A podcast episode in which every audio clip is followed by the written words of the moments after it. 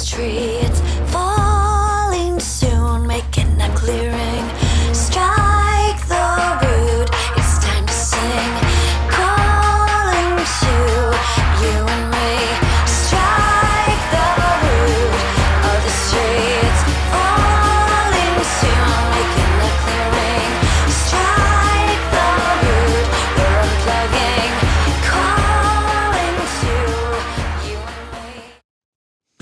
Ja, hallo und herzlich willkommen beim Lifestyle Entrepreneur, dem Podcast für Macher und Gamechanger, die das Ziel haben, ihren Business auf die nächste Ebene zu heben. Egal, ob du gerade beginnst, deinen erfolgreichen Business ins Netz zu übertragen oder ihn weiterentwickeln willst. Ich bin Mike Pfingsten und ich gebe dir mein Wissen aus der Praxis für die Praxis, damit du erfolgreich und stolz bist auf das, was du erschaffst.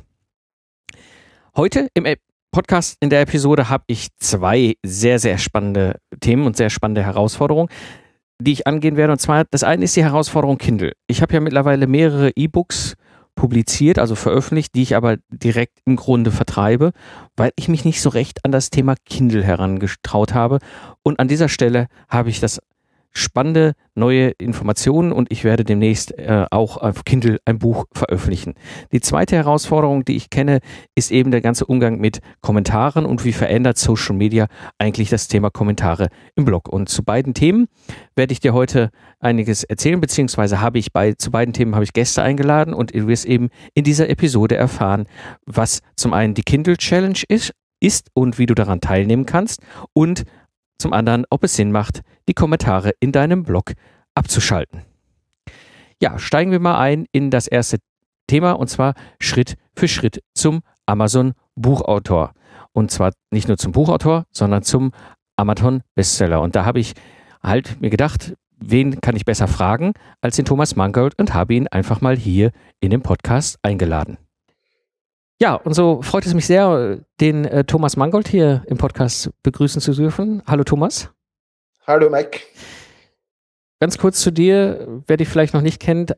Du bist eigentlich von Hause aus Sozialpädagoge beim Jugendamt Wien, hast aber schon lange einen eigenen Blog zum Thema Selbstmanagement und auch damit verbunden einen eigenen Podcast mit dem Namen Effizienter Lernen, Leben, Arbeiten. Genau, ja.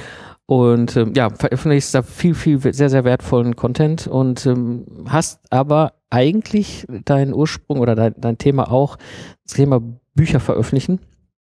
Hast äh, drei, drei Fußballbücher schon veröffentlicht und dann halt ein, ein Buch über Evernote, was dann anschließend äh, ein Bestseller geworden ist und dazu geführt hatte, dass ja der Chef von Evernote einfach mal bei dir vorbeigekommen ist. Ja, genau. Was natürlich sehr beeindruckend ist. Und umso mehr freut es mich, dass du heute hier in der Episode bist und einfach mal so ein bisschen, ja, dein, deine Erfahrung, dein, dein, dein, wie, wie werde ich Bestseller-Autor ein bisschen mit uns teilst. Ja, sehr gerne. Ich freue mich schon riesig auf diese Folge. Und ich würde einfach mal einsteigen mit der ersten Frage. Warum ist das Veröffentlichen eines Buches heute anders als früher? Ja, das ist heute durch die digitale Welt viel, viel einfacher geworden. Früher hätte man mal ein Buch schreiben müssen, dann hätte man einen Verlag finden müssen, was noch viel, viel schwieriger war, als das Buch an und für sich zu schreiben. Das heißt, man hätte dann wahrscheinlich 20 oder 30 oder noch mehr Verlage anschreiben müssen, ob die doch bitte nicht das Buch veröffentlichen könnten. Und vielleicht hätte sich dann einer gnadenhalber gemeldet und das Buch dann veröffentlicht zu Konditionen, sage ich jetzt mal, die wahrscheinlich unter jeder Kritik gewesen wären.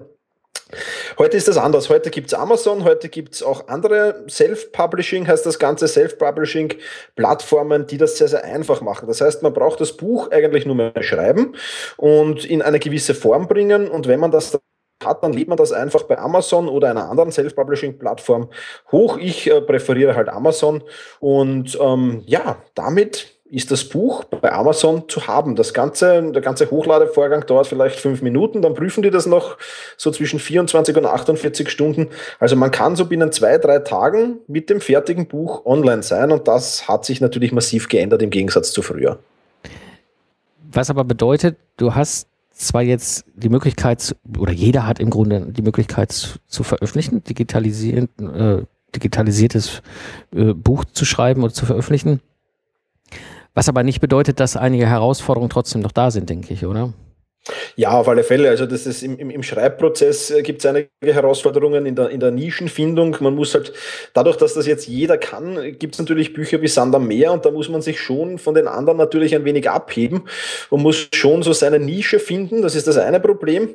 Ähm, der zweite, das Schreiben bleibt einem nicht erspart. Also ich halte relativ wenig davon, wie das mehrere andere Autoren machen, dass sie teilweise die Bücher fremd schreiben lassen. Ähm, davon halte ich wenig. Also das Schreiben bleibt einem selbst und auch das Marketing Marketing, das, was der Verlag vielleicht zum Teil übernommen hätte, früher das Marketing, das bleibt auch beim Autor selbst hängen. Insofern sind da schon noch einige Herausforderungen zu meistern, natürlich, das ist klar.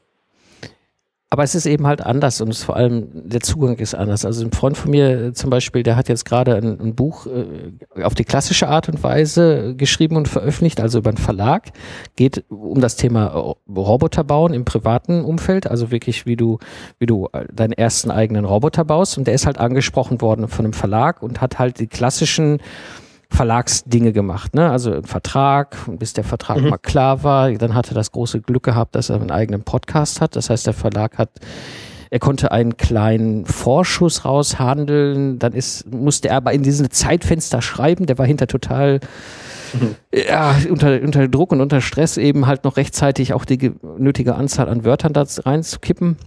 Und dann mhm. lief das eben halt beim Verlag durch die ganzen verschiedenen Lektorebenen, dann wurde das nochmal vom Fachexperten gegengelesen, dann wurde es nochmal korrigiert und nochmal korrigiert. Und ähm, dann aber hatte er das Buch quasi klassisch eben halt dann fertig, sprich also der Verlag hat das Buch dann äh, veröffentlicht, auch bei Amazon als Papierversion und als, ich glaube sogar auch als elektronische Version. Okay. Aber die Rechte von dem Buch sind beim Verlag und nicht bei ihm als Autor. Er hat ja. auch aushandeln können, dass, dass alle anderen Formen des Buches außer äh, E-Book und, und Papierversion dann die Rechte wieder bei ihm sind. Aber es ist halt, ich habe das schon gemerkt, es war für ihn schon ziemlich anstrengend, weil da natürlich auch ein kommerzieller Verlag ist, der eine ganz andere Geschäftssicht darauf hatte. Ja. Mm, wenn du jetzt natürlich selber noch losrennst und auf den Verlag zugehst, ja, dann hast du natürlich noch, was weiß ich, 30, 40 Pitches, bis du vielleicht mal einen Verlag findest. Ja, das ich habe jetzt mit, mit ja. anderen Autoren auch gesprochen, die das zuerst versucht haben, einen Verlag zu finden und überhaupt keinen gefunden haben. Ja, das sind nicht wenige. Und die Verlage werden, werden überschüttet mit Manuskripten von irgendwelchen Autoren und lesen sich das teilweise gar nicht mehr durch. Also das ist sehr, sehr schwer. Und wenn du nicht selbst von einem Verlag angesprochen wirst, denke ich, dann hat es überhaupt keinen Sinn, weil du dann ja auch überhaupt keine Verhandlungsposition hast. Ja. Was allerdings auf, auf der anderen Seite natürlich, und ich habe ja selbst auch schon E-Books geschrieben, Möglichkeiten öffnet, dass du jetzt Bücher veröffentlichen kannst zu Themen, wo niemals ein Verlag jemals äh, rein aus wirtschaftlichen, nicht aus Interesse, rein aus wirtschaftlichen Gründen zugesagt hätte. Ne? Genau, so, so ist es, ja.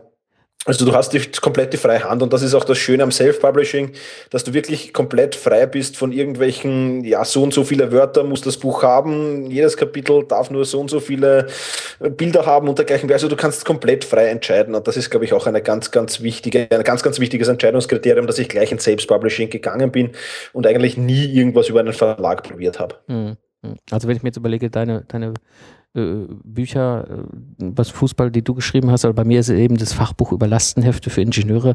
Das sind wahrscheinlich Bücher, wo alle Verlage abgewunken hätten. Ja, auf alle Fälle. Und es gibt die Platzhirsche im Fußballbereich, die dann niemanden, niemanden wirklich zu, ja, hinzulassen. Und, und das ist ganz, ganz schwierig dann natürlich. Äh, das führt mich zu der konkreten Frage, wie werde ich denn jetzt Bestseller-Autor? Ja, also ich kann dir jetzt nur sagen, wie du Amazon-Bestseller-Autor wirst. ähm, ich, ich, veröffentliche meine Bücher exklusiv bei Amazon. Das hat den einfachen Sinn, wenn ich sie dort exklusiv veröffentliche, dann kann ich in dieses Kindle Direct Publishing Programm rein und, und das ist natürlich dann hat viele Vorteile. Aber zunächst einmal, wie werde ich überhaupt Bestseller-Autor? Wichtig ist, wie ich schon vorher gesagt habe, einmal seine Nische zu finden. Vielleicht irgendwo eine Nische zu finden bei Amazon, wo es noch nicht wirklich viel gibt. Ja, und, und, und das aber gesucht wird gleichzeitig. Also wenn ich mein Evernote-Buch gleich als Beispiel heranziehen darf, ähm, ich habe mich mit Evernote kurze Zeit beschäftigt gehabt, habe es gefunden als App, habe es dann wieder ja irgendwie links liegen gelassen, weil es mir irgendwie auf den ersten Blick, ja, ich, ich habe nicht wirklich überschauen können, was das Programm alles kann und es war mir eigentlich alles viel zu kompliziert. Habe dann, glaube ich, ein halbes Jahr später einen Blogartikel eines amerikanischen Bloggers gelesen, der wahnsinnig von Evernote geschwärmt hat. Habe mir ganz gedacht, das musst du dir nochmal ansehen, das, das, das klingt alles wirklich gut. Habe dann versucht, bei Amazon ein deutschsprachiges Buch zu finden und da hat es, glaube ich, genau eines gegeben und das war nur, hat, hat sich nur am Rande mit Evernote beschäftigt bin dann auf die englischsprachige Seite von Amazon gegangen, habe nach englischsprachigen Büchern gesucht und mir sind auf einmal, weiß ich nicht, 40 oder 50 Bücher entgegengeflogen über Evernote. Ja. Ähm, und da sieht man dann schon, dass man halt so einen, und mit diesem Evernote-Buch habe ich dann eben so eine Nische getroffen, wo es im deutschsprachigen Bereich noch nicht wirklich viel gegeben hat. Mittlerweile gibt es im deutschsprachigen Bereich wahrscheinlich auch schon 10, 15 Bücher, es kommen immer wieder Evernote-Bücher heraus. Ähm, ich schreibe aber auch keinen Roman, sondern ein Sachbuch. Ja, und, und da, da einfach ja, schreiben, wie es wie einem die Nase gewachsen ist, das Persönliche immer mit hineinbringen, ist ganz, ganz wichtig, die persönliche Geschichte mit hineinbringen, dann funktioniert das schon sehr, sehr gut. Und wenn man das Buch dann geschrieben hat, dann ist eben das Marketing ganz, ganz wichtig. Da kommt mir jetzt halt entgegen, dass ich einen Blog schon habe, dass ich schon Newsletterleser habe und dergleichen mehr. Bei Amazon ist es nämlich wichtig, um in die Charts zu kommen, in möglichst kurzer Zeit möglichst viele Verkäufe zu generieren. Und ja, aber das musst du, da musst du jetzt nicht unbedingt jetzt die große Newsletterliste haben oder, oder tausende Blogleser haben. Das funktioniert durchaus im privaten Bereich. Also wenn du im privaten Bereich einige Leute überreden kannst, das Buch möglichst äh, in denselben kurzen Zeitraum zu kaufen, dann kann das auch sehr gut funktionieren. Und damit bist du dann Amazon Bestseller Autor, weil du dann in der Nische eben, in der, du bist, in der Amazon-Kategorie möglicherweise den ersten Platz hast. Und dann darfst du dich Amazon Bestseller-Autor nennen, wenn dir das gelungen ist. Das heißt im Grunde, die große Herausforderung heute ist das richtige Marketing, um Bestseller-Autor zu werden? Ja, auf alle Fälle. Also das, das Marketing ist ganz, ganz wichtig. Äh, da würde ich alle Hebel in Bewegung setzen, dass du zumindest zu Beginn zum Buchlaunch, also wenn du das Buch rausbringst, sehr, sehr viele Verkäufe generierst. Je mehr Verkäufe du da hast, umso besser ist das.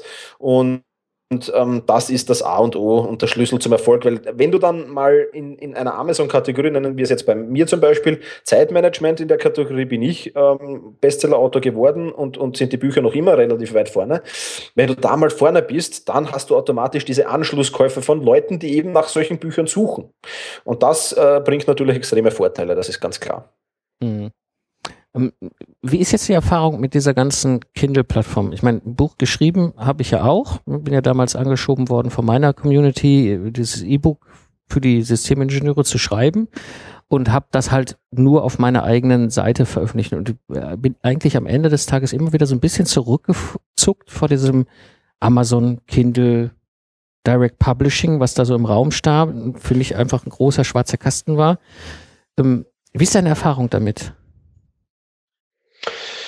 Ja, im Prinzip ist es relativ einfach, äh, Kindle-Autor zu werden. Du brauchst im Prinzip ein, ein Word-Dokument. Ja, das, also du wirst das, das Buch vermutlich eh ohnehin in Word schreiben oder im Office schreiben. Und, und dann geht eigentlich nur ein paar ganz einfache Schritte. Du kannst das auslagern, du kannst da bei Fiverr das Ganze um, um ich glaube, 10 Dollar ähm, layouten lassen für Kindle direkt. Also direkt in so ein Mobi-File heißt das, mhm. bringen lassen. Ähm, das funktioniert sehr, sehr gut. Oder du machst es einfach selbst. Das sind ganz einfache Schritte. Du speicherst das Ganze im Word als HTML-Datei ab, also als, als Webseite ab und ladest dann diese Webseite einfach bei, bei, beim, beim KDP-Programm hoch. Auch das funktioniert ganz gut. Ist nicht unbedingt die Optimallösung, weil da halt noch immer ein paar, ja, sag ich mal, Programmierdinger drinnen sind, die jetzt nicht so optimal sind. Ich kenne mich da wirklich auch nicht selbst aus. Aber wie gesagt, ich habe es bei Fiverr ausgelagert für 10 Dollar. Ähm, bringen die ein Word-Dokument in die richtige äh, Form für Kindle. Und das funktioniert wirklich sehr, sehr gut. Und dann brauchst du wahrscheinlich nur noch ein, ein Cover, irgendwie grafisch layoutet, was du wahrscheinlich auch auslagern kannst. Und dann hast du ja, eigentlich, oder? Ja, genau. Also auch das Cover, ich, ich suche einfach ein passendes Foto auf einer Fotoplattform. Ähm, das sende ich dann dem Grafiker. Das ist auch bei Fiverr. Das kostet mich auch, glaube ich, 15 Dollar, 20 Dollar, ich weiß es nicht genau. Ähm, das sende ich dem und das funktioniert auch sehr, sehr gut. Der, der bringt mir dann einen Vorschlag. Wenn mir der passt, dann nehme ich das an. Wenn mir der nicht passt, dann schicke ich ihm das nochmal zurück. Der ändert das. Also das, das ist wirklich relativ einfach. Das Cover ist natürlich extrem wichtig, äh, wenn du im Bestseller landen willst, weil das natürlich das Erste ist, dass denen, denjenigen, die bei Amazon da herumsurfen, ins Auge springt. Mhm. Äh, insofern lasse ich meistens von drei oder vier Designern bei ähm, Fiverr Covers erstellen und äh, suche mir dann das äh, passendste aus. Mhm. Jetzt gibt es ja etwas ganz brandaktuelles, was du mit dem Markus Serenak zusammen in die Welt gebracht hast, und zwar eine Kindle Challenge, um genau Leute, die eben jetzt vielleicht Erstautoren sind oder eben wie bei mir, die so ein bisschen noch vor dem ganzen Amazon Thema zurückzucken, einfach mal einen Schritt weiter zu pushen. Was macht ihr da? Ja, wir wollen damit einfach ähm, Autoren oder, oder Leuten, die halt jetzt das überlegen, sollen sie ein Buch schreiben oder nicht ein Buch schreiben, ein bisschen die Angst davon nehmen. Das heißt, wir in dieser Kindle Challenge machen wir nichts anderes, als dass wir sagen, du kannst binnen eines Monats ein Bestsellerbuch schreiben. Ja, das ist überhaupt keine Hexerei, das ist überhaupt nicht schlimm. Und ähm, ja, in diesem Monat gibt es dann, äh, ich denke, neun verschiedene Aufgaben wird es da geben, die die Teilnehmer zu erledigen haben. Das ist vom Schritt eins eben das Thema finden, bis zum letzten Schritt das Buch bei Amazon zu veröffentlichen. Und da begleiten wir sie in, in Blogartikeln, die bei Markus erscheinen werden, in E-Mails, die es da geben wird und dergleichen mehr. Da geben wir jede Menge Tipps und Tricks raus ähm, wie du eben zum Amazon Bestseller Autor werden willst und dass das eben keine Hexerei ist. Also ich bin jetzt auch nicht der geborene Schreiber gewesen, sondern ich habe das auch mir angeeignet irgendwann. Und eins, ich sage das immer wieder Leuten, die mich fragen, wenn das bei mir funktioniert, äh, wenn, wenn ich Amazon Bestseller Autor werden kann, dann kann das mit Sicherheit jeder andere auch. Und ja, in dieser, in dieser Kindle Challenge machen wir das eben dass wir die Leute da durchbegleiten, alle Teilnehmer durchbegleiten bis hin äh, den ganzen März, bis eben zur Buchveröffentlichung. Wir werden dann im April gemeinsam ein Buch, äh, äh werden alle Teilnehmer das Buch veröffentlichen bei Amazon. Und diejenigen, die die besten drei Bücher, also die die meisten Verkaufszahlen in der ersten Woche, Aprilwoche haben, die bekommen dann noch tolle Preise wie ein Coaching von Markus und von mir. Ähm, ein Produktpaket gibt's und eine Teilnahme in meinen Kindle-Seminaren gibt's als Preise. Und das wird sehr, sehr spannend. Ich freue mich schon riesig drauf. Ja, und ich habe mich auch direkt schon eingetragen und es ist fleißig in die Welt posaunt, dass ihr das macht, weil ich das eine ziemlich coole Idee halte, ähm, sowas äh, zu machen und vor allem auch den Push zu kriegen, damit zu gehen. Wo, wo, wo finden wir das? Wo, wo ist das? Wo kann ich mich da Das anfangen? findest du auf der Seite von Markus und zwar unter markuszerenak.com slash Kindle Challenge. Okay, also für alle. Da kannst du dich eintragen. Da gibt es auch ein kurzes Willkommensvideo von uns und ja, alles weitere äh, gibt es dann via E-Mail. Genau. Wunderbar. Und für die Hörer, die jetzt vielleicht gerade am Joggen sind, ne, alles in den Shownotes hier zur Episode. Sehr gut. Ich würde jetzt noch eine Frage einfach mal an dich als Experten, jemand, der schon mehrere Bücher gestellt hat, äh, stellen. Und zwar, was sind so aus, aus deiner Sicht so die drei wesentlichen Tipps für Erstautoren? Ja, also prinzipiell einmal trauen. Ja, das ist das, die, meisten, die mich ansprechen und ich habe auch viel Feedback von meinen eigenen Bloglesern bekommen. Ja, Thomas, ich würde auch gern ein Buch veröffentlichen, aber. Ja, und dann kommen so, ich kann nicht schreiben, ich traue mir das nicht zu und dergleichen mehr. Noch einmal, das ist absolut keine Hexerei. Einfach mal das Thema suchen, das Thema finden und dann wirklich schreiben. Also ist für mich ganz, ganz wichtig ist die Themenfindung. Ja, worüber will ich schreiben? Das muss mich einerseits interessieren, andererseits sollte es auch einen Markt dafür geben, natürlich. Ja, also das ist einmal der erste ganz, ganz wichtige Punkt. Der zweite Punkt, ich würde Verlage jetzt vorerst einmal draußen lassen. Wenn du, wenn du gute Bücher schreibst, werden, werden die Verlage ganz von allein dann irgendwann kommen. Ich würde es auf alle Fälle selbst veröffentlichen mein, mein Top, also ich mache das Ganze bei Amazon, weil es viele, viele, extrem viele Vorteile hat und dann passt das auch. Und der dritte Tipp ist eben Marketing. Ja, ganz, ganz wichtig. Wenn ich mein erstes Buch herausbringe, dann setze ich Gott und die Welt in Bewegung. Über Facebook ist das ja heute nicht allzu schwer. Ich schreibe alle meine Kontakte an, hey, bitte helft mir dabei. Elters, kauft's bitte äh, mein Buch, das kann ich ja bei Amazon für 99 Cent anbieten, äh, zunächst einmal, und, und dann eben erst einmal Erstkäufer generieren, in die Charts kommen und dann weitere Käufer, die finden sich dann von ganz von allein. Und ich denke, das sind die drei wichtigsten Punkte oder die drei wichtigsten Tipps, denen ich Erstautoren geben kann. Ja, Thomas, ich würde sagen, das Thema Kindle veröffentlichen, Kindle Challenge ist gesetzt es wird demnächst ganz viele hm. neue Bücher geben. Sehr gut, ja, das, das, das, darauf freue ich mich schon, ja, weil, weil ich wirklich äh, gespannt bin, was es da an Material geben wird und da werden wir sicher auch profitieren, weil da wird sicher ganz, ganz viele spannende Sachen von den Leuten geben und darauf freue ich mich schon riesig. Denke auch. In diesem Sinne, vielen, vielen Dank, dass du dir so kurzfristig die Zeit genommen hast, kurz vor deinem Urlaub noch schnell hier äh, im Podcast dabei zu sein und ein bisschen was über das Thema Buch veröffentlichen zu erzählen. Wunderbar, danke. Sehr, sehr gerne. Haben mich gefreut, dass du mich eingeladen hast. Vielen Dank dafür. Ja, soweit äh, zum Thema Kindle Publishing und wie du ein Bestseller-Autor wirst. Und danke an der Stelle nochmal an Thomas und an dieses wunderbare Gespräch. Ich bin dabei. Ich habe auch schon angefangen, mir Gedanken zu machen, was wird mein Buch sein, was ich auf Kindle veröffentlichen werde. Kommen wir zum zweiten Thema. Und zwar brauchen wir keine Kommentare mehr in unserem Blog. Das ist eine Diskussion, die mittlerweile im amerikanischen Sektor ziemlich äh, aktiv gerade läuft. Sehr viele bekannte Leute haben dort dieses Thema gerade auf den Tisch gebracht. Und so habe ich mir doch gedacht, da spreche doch einfach mal mit unserer Social Media Expertin, der Katharina Lewald. Und äh, ich freue mich, dass sie mit dabei ist. Ja, so freue ich mich wieder hier im Podcast äh, die Katharina äh, zu begrüßen, Katharina Lewald. Hallo Katharina. Hallo Mike. Du begleitest uns ja hier so rund um dieses ganze Thema Social Media im Podcast und all die ganzen Fragen und äh, warst ja auch hier schon mal äh, mit einer Episode zum Thema Social Media, wo wir mal so den Rundumschlag gemacht haben. Und äh, ja, und jetzt haben wir eigentlich ein Thema, was sehr spezifisch ist, was ich jetzt mal mit dir heute ein bisschen beleuchten wollte, und zwar das Thema Blog, Blog-Kommentare und die Frage, die jetzt vor allem auch gerade im amerikanischen Raum sehr wild diskutiert wird, sollen wir unsere Blog-Kommentare abschalten? Mhm. Ja, und äh, da würde ich jetzt einfach einsteigen. Warum ist dieses Thema gerade so spannend? Warum ist das Thema so spannend? Also ähm, ich muss zugeben, dass ich jetzt auch erst im Zuge der, ähm, ja, der Vorbereitung auf dieses Interview mich ein bisschen mit dem Thema beschäftigt habe, weil tatsächlich diese Diskussion in Deutschland noch gar nicht so wirklich angekommen ist. Aber wir wissen ja alle, dass die Dinge, die in Amerika heiß diskutiert werden, früher oder später auch bei uns wahrscheinlich dann in die Diskussion kommen. Ähm, warum ist das Thema so spannend? Ich glaube, ähm, das hängt vor allen Dingen auch mit der Entwicklung der Social-Media-Kanäle zusammen. Nämlich dadurch, dass es jetzt ja auch Facebook, Twitter und Co gibt, wo man ja auch ähm, in den Dialog mit seinen Lesern gehen kann, glauben halt einige Blogger, dass die Kommentarsektion auf ihren Blogs halt nicht mehr wirklich, ähm, ja, wie soll ich sagen, nicht mehr einen Mehrwert bieten oder nicht mehr so sinnvoll sind, weil man ja auch in Social Media mit den Lesern ohnehin in Kontakt steht.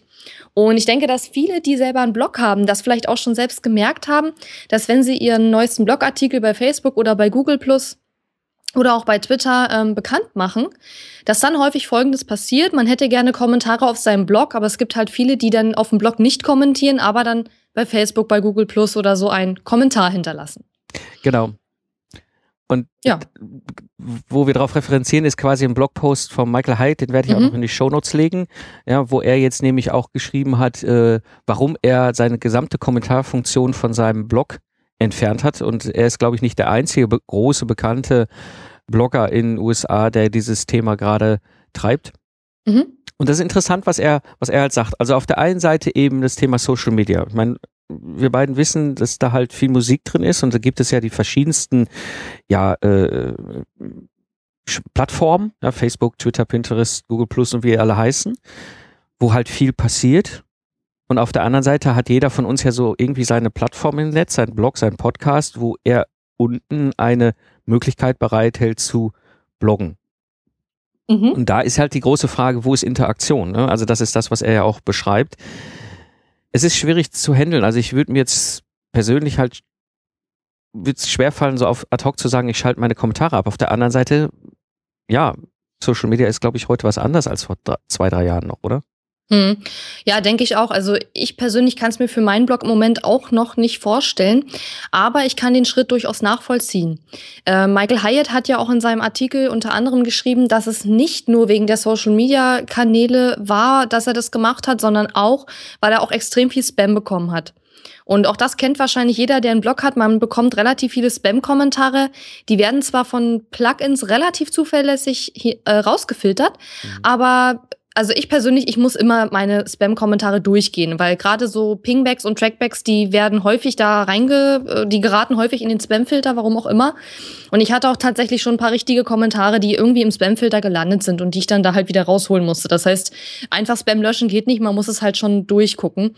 Und der Michael Hyatt, der hat geschrieben, dass er circa zehn Minuten pro Tag in das ähm, Löschen von Spam-Kommentaren investieren musste und das ist schon extrem viel. Also er hat dann auch vorgerechnet, dass es, glaube ich, 60 Stunden oder so im Jahr irgendwie sind, die er in das Löschen von Spam-Kommentaren äh, investieren muss. Und das ist natürlich schon extrem. Also ich meine, ähm, diese Breitengrade haben wir vielleicht in Deutschland noch gar nicht, das weiß ich nicht, aber das ist natürlich noch ein anderer Aspekt.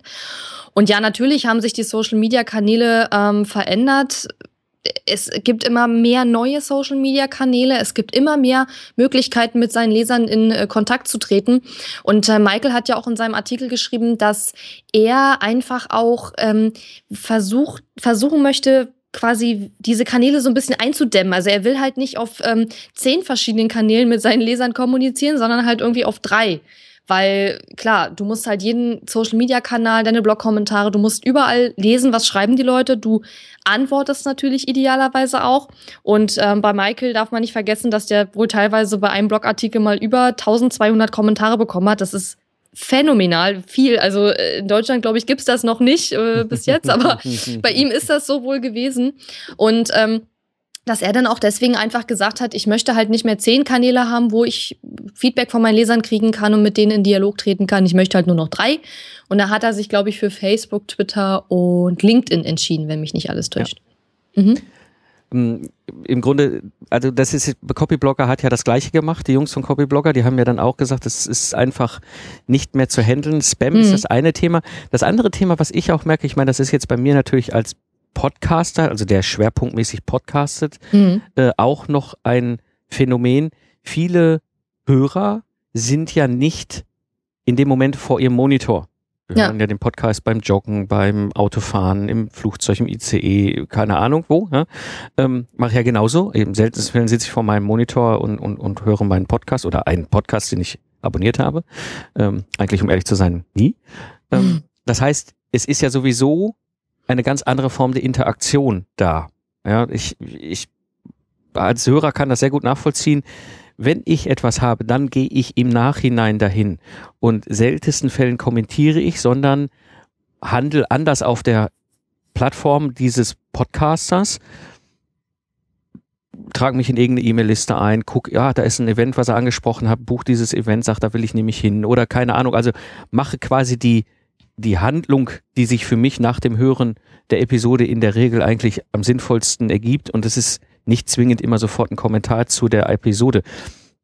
Das heißt, ich habe sowieso relativ wenig Kommentare bei mir.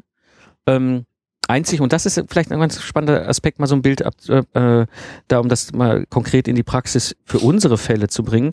Ich habe beim Zukunftsarchitekten vor einem guten halben Jahr, also im Herbst 2014, ein extrem kontroverses Thema mal aufgegriffen. Und zwar ist es so bei den Ingenieuren, gerade in, in, in, in der Entwicklung ist eben das ganze Thema agile Methoden, äh, Scrum und so weiter total hip. Ja, und das wird wie so eine Sau gerade durchs Dorf, durch alle Firmen durchgetrieben. ja, das ist, ja, die, die Leute, die das schon seit Jahren nutzen, kriegen gerade schwer graue Haare, was damit so veranstaltet wird mit einigen, von einigen Beratern.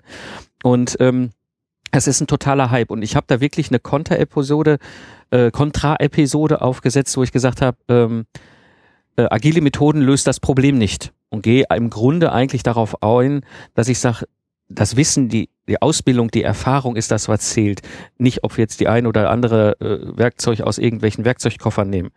Und diese Episode hat sowohl in Social Media, bei mir halt vor allem bei Twitter, wie aber auch in dem Kommentar zur Episode sehr viel Resonanz gefunden. Also das war schon interessant. Wenn man so richtig kontroverse Themen anpackt, dann schon. Aber so die allermeisten Sachen ähm, selten, dass sich bei mir einer zum Kommentieren verirrt. Hm, ich denke, das ist normal. Also bei Podcasts ähm, haben die Kommentarsektionen äh, im WordPress-Blog wahrscheinlich nicht ganz so große Bedeutung. Aber weil du das gerade ansprichst, ne, du sagst, es haben, hat sich eine Diskussion ergeben, aber im Grunde genommen auf verschiedenen Kanälen. Und wenn man es mal genau nimmt, ist es ja eigentlich schade, dass die Leute, die auf deinem Blog kommentiert haben, nicht mitbekommen haben, was auf Twitter oder auf mhm. Facebook zu dem Thema halt äh, gesch geschrieben wurde. Und die, die auf Facebook da mit dir in, äh, in die Diskussion eingetreten sind, die haben halt nicht mitbekommen, was unter was bei dem Blog-Eintrag ähm, im Grunde genommen, also direkt mhm. unter der Episode mhm. geschrieben wurde. Und wenn man jetzt sagt, okay, ähm, ich, ich versuche diese Anzahl der Kanäle runterzubrechen, dann hat man natürlich auch den Vorteil, dass die, ähm, dass, dass die Menschen halt auch mitbekommen, was die anderen schreiben, ja, weil es ja halt ja. An, an einem Punkt Punkt stattfindet. Ja. Ähm, oder auch in Michael Hyatts Fall dann halt an drei verschiedenen Punkten, aber nicht mehr an vier, fünf oder sechs. Mhm. Und ähm, er hat noch einen ganz anderen entscheidenden Punkt angesprochen, nämlich auch, dass man ja, wenn man die Leute auffordert, in den Social-Media-Kanälen die Beiträge zu diskutieren, zu kommentieren, dann hat man ja als Blogger den Vorteil, dass dort in den Social-Media-Kanälen ja schon ganz viele Menschen sind. Das heißt also, wenn irgendeine Leserin einen Blogartikel von mir kommentiert, kriegt das außer mir und dieser Leserin und anderen, die meinen Blogartikel eh lesen und runter zu den Kommentaren scrollen, niemand mit. Ja. Wenn diese Leserin aber bei Facebook einen Kommentar schreibt und dann auch noch idealerweise natürlich meinen Artikel verlinkt, denn sie will ja Bezug nehmen auf diesen Artikel in ihrem Kommentar oder in ihrer Frage oder in ihrem Diskussionsbeitrag, dann habe ich als Blogger natürlich den ganz großen Vorteil, dass dann auch ganz viele andere Menschen, nämlich die Freunde von dieser Person, auch den Kommentar sehen und den Artikel sehen und ich kann halt meine Reichweite deutlich steigern. Und das ist, finde ich, eigentlich der eigentlich interessante Aspekt daran, ja. den ich interessant ja. finde. Also ist völlig richtig. Also das war, also bei, das war auch eine andere Art der Diskussion. Ne? Also bei Twitter war es wirklich unglaublich kontrovers, ähm, während es im, im auf, bei dem Blogpost unten und in den Kommentarsektionen eher so bestätigend war. Mhm. Ja, und das fand ich, also da ja, bin ich völlig bei dir. Das fände ich natürlich auch, wäre auch ein schönes Experiment, mal zu sagen, das zu machen. Die andere Frage, die sich natürlich mir jetzt aufdrängt, ich schalte jetzt ich sag mal, ich schalte jetzt mal ab. Beim Lifestyle Entrepreneur, beim Zukunftsarchitekten, bei meinen Plattformen. Ich schalte jetzt einfach mal diese Kommentarsektion ab. Das bedeutet aber auch, dass ich ja dieses klassische vernetzen, was wir ja können, indem wir jetzt, äh, was weiß ich, irgendwie ähm, so ein Blockstöckchen machen oder oder keine Ahnung, irgendwelche solche Aktionen, ja, wo wir uns äh, gegenseitig in den Kommentaren vernetzen, ja wegfällt, oder? Ja, im Grunde genommen wäre das dann nicht mehr ganz so einfach. Also das über Social Media abzuwickeln, stelle ich mir jetzt auch etwas komplizierter vor dann, ja. Aber es ist ja auch durchaus möglich, also auch bei WordPress, dass du halt generell die Kommentare abschaltest und wenn du dann tatsächlich so, ein, so eine Blogparade oder sowas machen möchtest, dass du für diesen Artikel dann die Kommentare aktivierst. Das geht ja schon. Mhm, mhm. Ne? Dass du für einzelne Beiträge das nur aktivierst dann. Mhm. Ja. Also ein sehr, sehr spannender Aspekt. Ich glaube, das ist ein Thema, wo wir uns bisher, glaube ich, noch nicht so wirklich mit beschäftigt haben, aber es gibt da wirklich gerade auch in dem, in der Entwicklung der Social Media Plattform interessante Punkte bei. Und ich muss ganz ehrlich sagen, ich habe das auch im Zukunftsarchitekten, der allergrößte Kram ist Spam, ja, wo ich, wo mhm. ich hier zusammengespammt werde von verschiedensten äh, völlig, völlig irren ja, Quellen und muss da auch rumsuchen nach den, weiß ich nicht, drei Kommentaren pro Monat, äh, die dann trotzdem im Spam landen. Also das ist schon ein Aspekt, wenn dieser Verweis da ist, ich meine, dann ist natürlich wichtig, sich zu entscheiden, welche Plattform ich nehme. Ja, beim Zukunftsarchitekten ist bei mir zum Beispiel recht gut andockend immer Twitter und Xing. Mhm. Ja, so, so, ich sag mal, Ingenieure in der, in der Anstellung in der Regel sind eher da, was ihr fachliches Thema angeht, mhm. also weniger bei Facebook, während jetzt beim Lifestyle Entrepreneur natürlich mehr Leute bei Facebook sind als vielleicht bei Xing. Ähm, ja, also Interessantes Thema. Sollten wir im Auge behalten. Also ich glaube, was vielleicht noch ein anderer interessanter Aspekt an der Sache ist, dass ich persönlich glaube, dass das nicht bei jedem Blog funktionieren kann. Ähm, also wenn ich meine eigene, ähm, mein eigenes Konsumverhalten quasi beobachte, dann muss ich sagen, dass wenn ich, sagen wir mal, irgendein Online-Magazin, Internet World Business oder T3N.de oder so, wenn ich da einen Artikel lese, da schreibe ich eigentlich nie Kommentare drunter, sondern da ist es so, dass ich diese Artikel dann auch, ja, bei Twitter zum Beispiel teile ich sehr viele interessante Artikel aus dem Bereich äh, Online-Marketing, Internet-Marketing PR und Co., dass ich dann dort eher einen kleinen Kommentar dazu abgebe, dann den Artikel auch meinem Publikum empfehle und dann natürlich mit via T3N zum Beispiel ähm, die T3N-Redaktion darauf hinweise, dass ich diesen Artikel eben verteilt habe. Und ich glaube, bei solchen ähm, bei solchen Medienseiten ähm, oder ähm, Medienportalen oder Online-Zeitschriften, wie auch immer man die nennen will, ich glaube, für die ist dieses Thema wesentlich interessanter als zum Beispiel für bloggende Einzelunternehmer oder so. Weil wenn ich jetzt weiß, okay, das ist der Blog von der Claudia, die ist Beraterin für, was weiß ich, für Ernährung, dann würde ich eher bei der Claudia, weil ich dort ja mit einer, mit einer einzelnen Person persönlich in Kontakt treten will, würde ich eher unter dem Blogartikel kommentieren.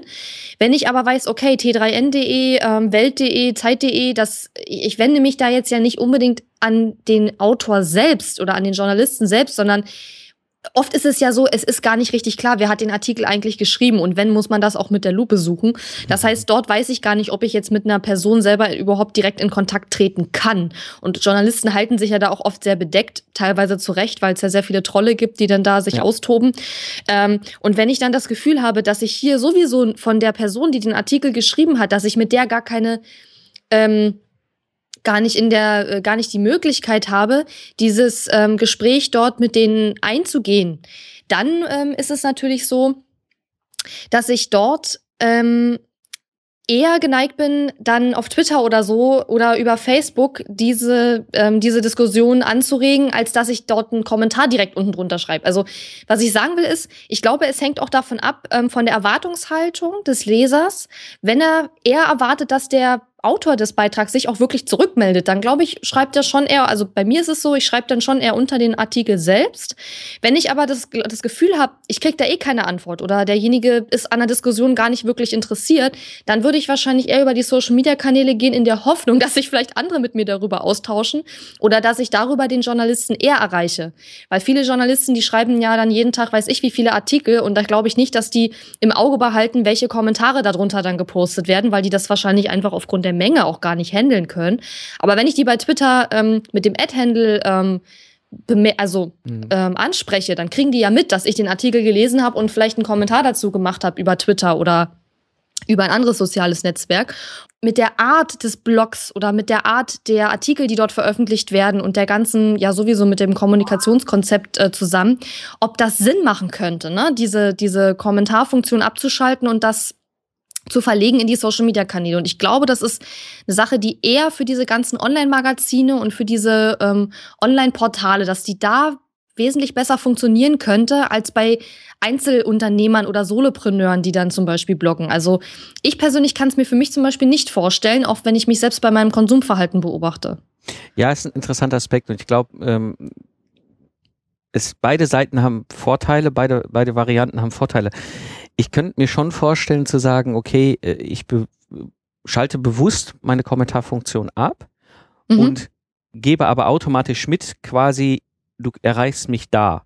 Genau. Ja, mhm. also ne, wie Michael Heiss auch macht, okay, gerne, gar kein Problem. Wir können diesen Blogpost diskutieren, aber den diskutieren wir entweder bei LinkedIn oder bei Facebook oder bei Twitter. Mhm. Gerne dann über die Kommentar- oder, oder Handle-Funktion, dass ich es mitbekomme. Ja, macht schon irgendwie Sinn, wenn ich mich beteiligen soll. Mhm. Aber es bietet halt auch eine ganz andere Möglichkeit, dass ich mich austausche. Wenn ich mir überlege, wenn ich jetzt diesen Blogpost mir angucke von Michael Hyatt, will ich mit ihm darüber diskutieren? Weil er hat eine Entscheidung gefällt. Mhm. Ja, aber vielleicht macht es wirklich Sinn und wir tun es ja im Grunde in einer anderen Form jetzt gerade selbst, ja, mhm. sich mit anderen mal darüber auszutauschen und sagen, okay, da gibt es jetzt Copyblogger, die Jungs von Copyblogger, da gibt es jetzt den Michael Heigen und noch ein paar andere, die eben genau diese Entscheidung, diesen, diesen Schritt gemacht haben und lass uns doch mal darüber diskutieren, was, was hat das für Pro und Kont, äh, Pros und Kontrapunkte für uns selbst. Und ich könnte es mir natürlich mit einem ehrlichen, offenen Verweis nach dem Motto hier, ich habe keine Kommentarfunktion, aber gerne kannst du hier ne, äh, den, den Artikel posten und kommentieren und bind mich ruhig ein, dann kriege ich es mit. Ja? Mhm eben in die Social Media Kanäle verlegen. Mhm. Weil, wenn ich mir jetzt die Funktionalität von Facebook angucke, es durchaus ja Sinn hat, macht. Ne? Wenn ich nämlich was da rein poste, weiß das Facebook und äh, behandelt das völlig anders, als wenn jemand anders das reinpostet. Und die Aktivität wird vermutlich höher sein, wenn jemand anders das in eine diskussionsanregenden Form bei Facebook reinschmeißt, als wenn ich das reinschmeiße und sage so, hallo, lass uns mal darüber reden. Mhm. Ja, und ich denke auch, dass es wirklich äh, bei dir zum Beispiel als Podcaster wieder ganz anders ist als bei mir, weil ja. ich habe noch keinen Podcast und ja. bei mir ist halt die Kommentarsektion wirklich sehr aktiv. Ich habe sehr aktive Leser, die fast jeden Beitrag auch kommentieren, was mich sehr freut und ich gehe ja auch total gerne mit meinen Lesern da in den Dialog rein. Ähm, aber bei dir zum Beispiel, da du ja ohnehin sehr wenig Blog-Kommentare bekommst, ist es auch wieder ein zusätzlicher Aufwand, dass du dort auch immer schauen musst, hat da jemand was geschrieben und auch drauf antworten äh, musst. Da sollte man ja in der Regel schon tun tun. Das heißt, auch für dich wäre es wahrscheinlich wieder was anderes als für mich, zu sagen, ja. ich schalte die Kommentarfunktion ab und fordere die Leute halt auf, über ähm, die sozialen äh, Kanäle mit mir in Kontakt zu treten. Und ähm, ich hatte gerade so die Idee, wir könnten das doch eigentlich mal ganz spontan jetzt hier machen und die Leute mal aufrufen, ihre Meinung zu dem Thema uns mal über Twitter oder so ähm, einfach mitzuteilen, oder? So als genau. quasi als Experiment dazu. Super, gleich Gedanken habe ich auch gerade gehabt, wo ich gesagt habe, wisst ihr was? Okay, Hier, super. ihr Hörer, unser Aufruf von Katharina und mir, geht hin, lasst uns dieses Thema doch mal genauso diskutieren. Bei Twitter, bei Facebook, wo auch immer, nimmt den, die Episode von heute, poste das äh, in deinem Netzwerk, guck, dass du die Handles von uns da drunter hast, dass wir es mitbekommen und lass uns das doch mal ausprobieren. Dann sehen wir alle, wie sowas funktionieren kann und ob das Sinn macht. Also Genau. Super also Idee. mein Twitter-Handle ist äh, Katharina Lewald, alles zusammengeschrieben und ähm, würde mich echt mal interessieren, wie andere das sehen. Ich glaube, in Deutschland ist das noch nicht so angekommen, aber es kann ja nicht schaden, darüber einfach mal in den Dialog zu gehen. Ähm, vielleicht ist das ja auch bei einigen schon der Fall, nur dass wir das nicht wissen. Kann ja durchaus genau, sein. Genau. Ich pack alles in die Shownotes. Also wenn du jetzt gerade unterwegs bist beim Joggen, beim Hund spazieren gehen, beim Autofahren, im ICE sitzt, im Flieger, wo auch immer und die Episode hier hörst, geh einfach nachher auf äh, den Blogpost beziehungsweise den, den die Podcast-Episode. Unten in den Shownotes werde ich alles reinpacken. Die beiden Blogposts vom, vom Copyblogger und von Michael Hyatt, die Twitter, den Twitter-Handle von der Katharina und von mir, Facebook und so weiter, so dass ihr eben die Möglichkeit habt, das direkt mal mit uns auszuprobieren. Also, ja. vielen Dank, Katharina. Super Aufruf, super Idee. Ich würde sagen, wir machen das mal und gucken, was daraus wird. Ja, finde ich auch. Coole Idee und danke für das schöne Thema. Das war sehr interessant. Sehr gerne und ich denke, wir werden bald wieder gemeinsam über das nächste Social Media Thema hier reden. Ja, zusammenfassend für die heutige Episode. Ein eigenes Buch zu veröffentlichen ist wirklich machbar und vielleicht ist diese Kindle Challenge von Markus und Thomas für dich ein Kick. Es würde mich sehr freuen, wenn du dabei bist. Und Kommentiere gerne die Episode auf Twitter und Facebook. Katharina und ich sind mal wirklich neugierig, ob das ein Weg ist, eben halt hier den Podcast oder den Austausch noch auf einer ganz anderen Ebene zu führen. Alle Links und mehr Informationen findest du natürlich in den Shownotes unter lifestyleentrepreneur.de. Und an dieser Stelle nochmal vielen, vielen, vielen Dank für das Weiterempfehlen. In den letzten Wochen ist unglaublich viel in diese Richtung passiert. Es haben Leute den Podcast weiterempfohlen. Leute sind auf mich zugekommen, haben mir gesagt, dass sie den Podcast gefunden haben durch die Weiterempfehlung. Vielen, vielen Dank an dich, an die Hörer dafür, dass ihr hier den Podcast weiterempfiehlt.